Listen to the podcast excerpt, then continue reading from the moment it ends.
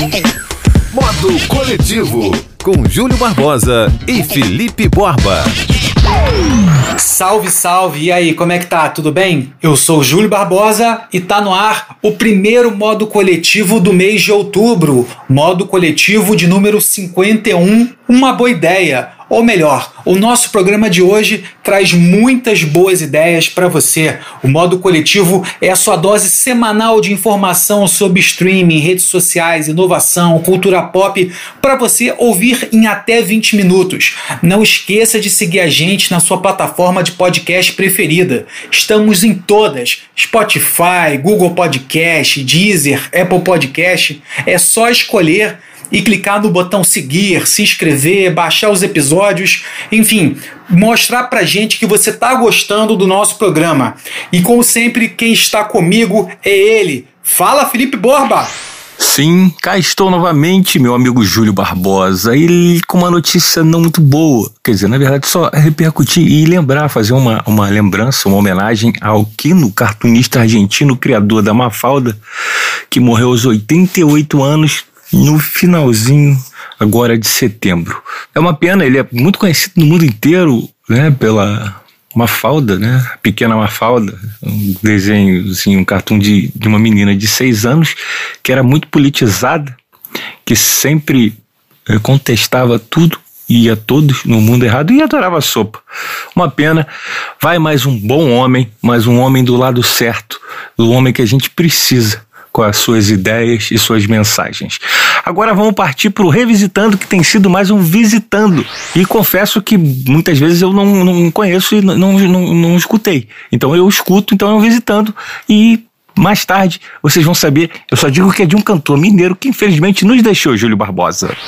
Esse vai ser o segundo Revisitando em que o Borba se inspirou nos pedidos feitos lá no Instagram do Modo Coletivo, arroba Modo Coletivo qual banda você gostaria de ouvir aqui no Revisitando. Vai lá e manda pra gente, porque na semana passada foi Misfits e hoje é um artista completamente diferente, não tem preconceito musical. Felipe Borba olha 360. No programa de hoje, Ibope divulga pesquisa sobre consumo de streaming no Brasil. Amazon testa pagamentos com a palma da mão. Twitter lança recurso contra fake news. Falando em Twitter, a rede social divulgou pesquisa sobre o hábito dos usuários na pandemia, incluindo o aumento da leitura. Falando em livro, Paulo Coelho reage a vídeo de casal queimando seus livros. Ainda tem as últimas novidades na Netflix e muito mais. Vamos que vamos que o programa tá só começando. E Borba, um estúdio da Cantar e Bop Media mostrou que 16% dos usuários de streaming no Brasil, incluindo todas as plataformas, usam um smart speaker ou um assistente virtual para consumir áudio. Isso mostra um avanço, Borba, porque mostra que as pessoas assinam uma plataforma de streaming ou ouvem de graça, mas também já estão investindo em aparelhagem. Olha só, Borba, a maioria ainda usa o serviço de forma gratuita. Muita gente não paga. Entre as pessoas que pagam, 48% disseram que botam uma graninha nas empresas para poder pular as músicas e não contar com os anúncios. Já entre os usuários que usam a versão gratuita das plataformas, a maioria não tem a intenção de mudar para o plano pago. Isso mostra dois lados da moeda, Borba, porque ao mesmo tempo que tem gente investindo em aparelhagem para ouvir plataformas de streaming, tem gente que ouve não pode pular música, ouve com anúncio sem coçar o bolso. Mas enfim, Borba agora vai dar uma notícia que me chamou muita atenção porque eu fico pensando em comprar um Apple Watch, que é aquele relógio da Apple que você consegue fazer pagamento na rua sem o cartão de crédito, só encostando o relógio na máquina. Mas o Borba vai trazer algo muito mais revolucionário que isso, né, Borba? Sim, Júlio Barbosa. Pode ser que esse relógio seja um elefante branco, pode ser que ele não funcione mais, porque, uh, né? A tecnologia não para, a gente tenta, nós somos curiosos, os seres humanos querem descobrir coisas para facilitar a vida. E a Amazon é uma dessas inquietas. Ela está testando pagamentos com a palma da mão nos Estados Unidos. Né? Você não vai precisar de aparelho nenhum a não ser a sua palma da mão cadastrada junto a um número de um cartão de crédito. O sistema Amazon One utiliza biometria para fazer essa autenticação de dados de cartão de crédito. A empresa pretende disponibilizar a tecnologia para outros setores, incluindo acesso a shows e escritórios. Vai ser uma facilidade nada. Mas por enquanto isso é só nos Estados Unidos. Né? É, a novidade que vai estar nas lojas físicas da empresa em Seattle nos Estados Unidos, é, já conta com um sistema é, revolucionário, que é um sistema de pagamento que dispensa caixas. Você vai escolhendo os produtos, botando no carrinho e esses produtos que saem da prateleira, eles automaticamente são descritos como sendo comprados por você. Se você botar de volta, eles saem da, da, do, do, seu carrinho eletrônico. É, é muito louco porque a Amazon está sempre ligada e sempre querendo melhorar a experiência do usuário para poder gastar mais dinheiro e consumir mais. É isso aí, o mundo é esse, Júlio. A gente está envolvido nisso, não tem como sair, né não? E eu acabei de mergulhar nesse mundo da Amazon porque na semana passada eu assinei o pacote da Amazon, que tem uma série de serviços, frete grátis, o Music, o Kindle, o Twitch e também o Amazon Prime Video, que eu ainda não achei grandes coisas se a gente comparar com a Netflix, que tem muito mais opções, aquelas séries milionárias, mas o Amazon Prime Video tem Seinfeld, que já foi considerada a melhor série de todos os tempos e de quem eu sou super fã. Jerry Seinfeld. Falando em Netflix, queria recomendar a você que está ouvindo o modo coletivo um filme e duas séries na Netflix. O filme O Dilema das Redes fala muito sobre o algoritmo. O que, que é o algoritmo? É aquela seleção, é o robô, é a forma como as redes sociais funcionam. Você pode postar o que você quiser, mas você nunca vai atingir 100% dos seus seguidores.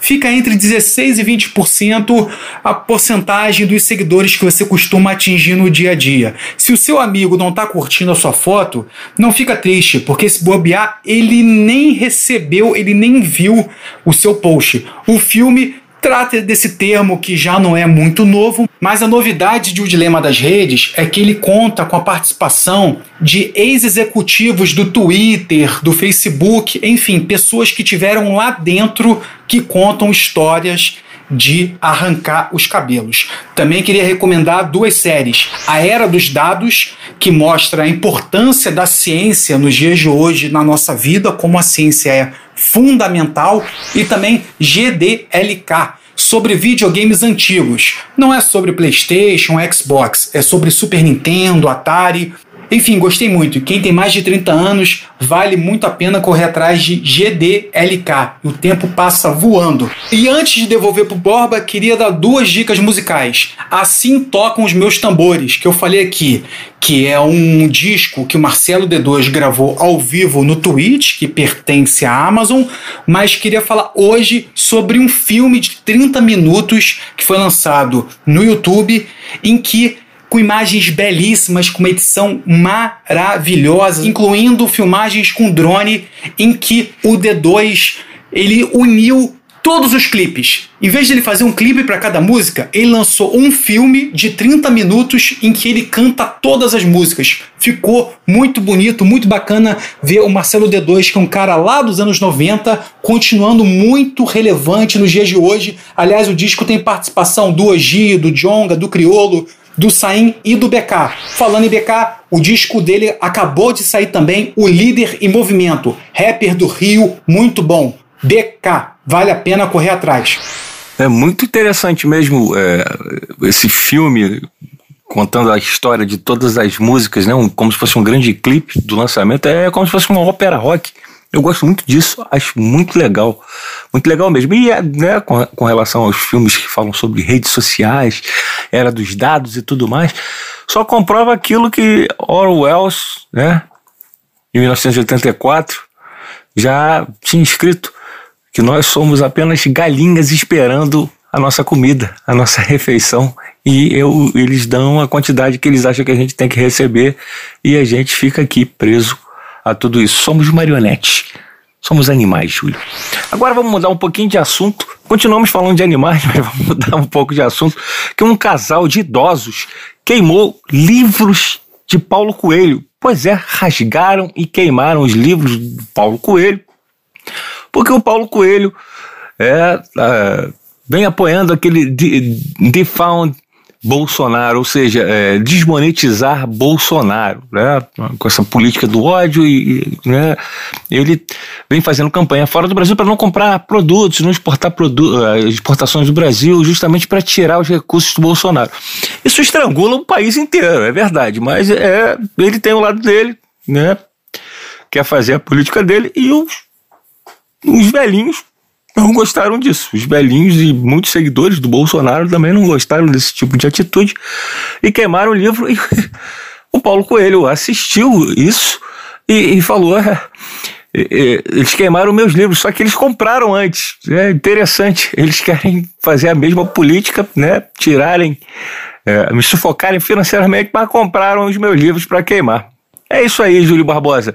E o gado continua pastando, meu camarada. É, Borba, para estar de um lado ou estar de outro, o um mínimo de inteligência é sempre importante, né? Palmas pro escritor mais traduzido no mundo. E queria dar duas dicas sobre Paulo Coelho, dois livros que não são muito conhecidos, mas que eu li muito rápido. Hip, que basicamente é a história do Paulo Coelho, e O Demônio e a Senhorita Prim. Dois livros muito interessantes do Paulo Coelho que você lê muito rápido.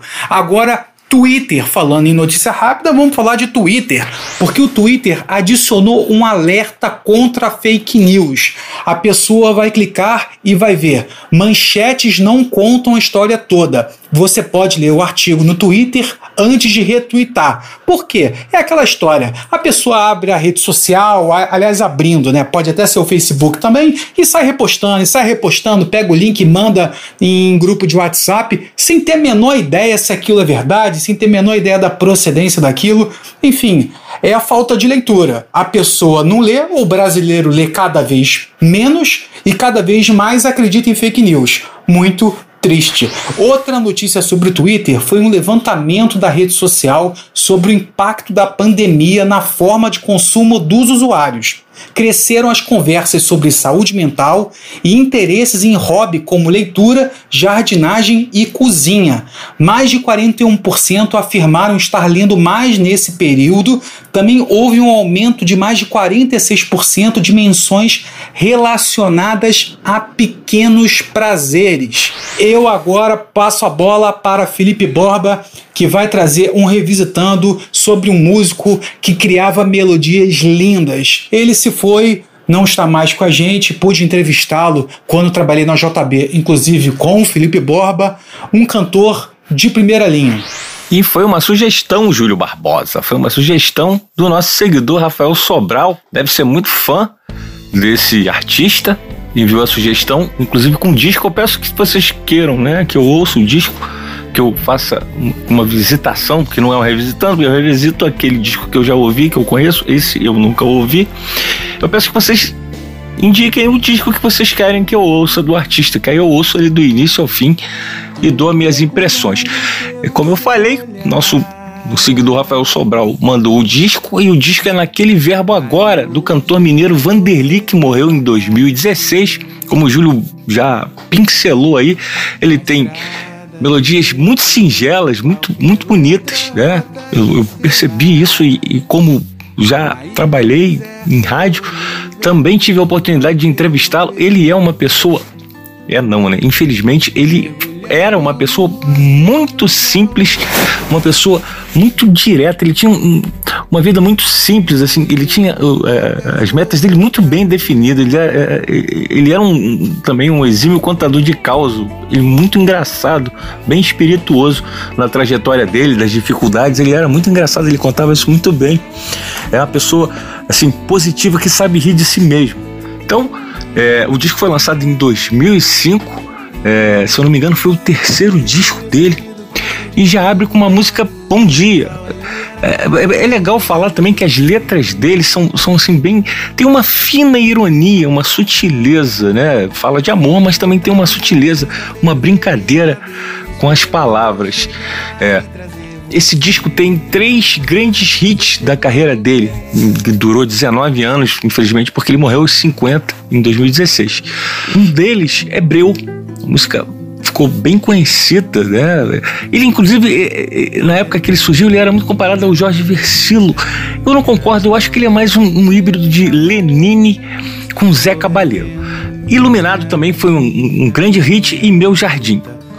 O disco é legal, é leve, eu confesso, não é né, a minha praia, não é, não, não, não é um, um, gênero favorito, né? Não é algo assim que eu escute com frequência, mas é um disco que vale a pena você ouvir e prestar atenção na, na sutileza da letra de cada música dele. Vale a pena. Obrigado pela dica, Rafael Sobral. Se você quiser indicar, já falei, procura lá o nosso modo coletivo no nosso Instagram. Borbaland é o meu Instagram. Pode procurar o Júlio Barbosa Digital também. Manda a sua sugestão com o disco e o artista. Júlio Barbosa, eu vou ficar por aqui e mando para você. Pode chutar que é contigo. Valeu, Borba. A gente volta a tabelar na semana que vem. Quero consertar uma informação que eu dei no meio do programa. O Paulo Coelho é o escritor brasileiro mais traduzido no mundo. Obrigado pela sua paciência e pela sua audiência. Para você que ouviu até o finalzinho do nosso programa, programa que tem o apoio e todo o suporte da Trick Sound Design. Contate a Trick Sound Design Fale com Ricardo Bento e tenha acesso a uma estrutura de primeira qualidade pelo trixproduções.com.br. A gente volta na semana que vem. Aquele abraço. Modo Coletivo com Júlio Barbosa e Felipe Borba.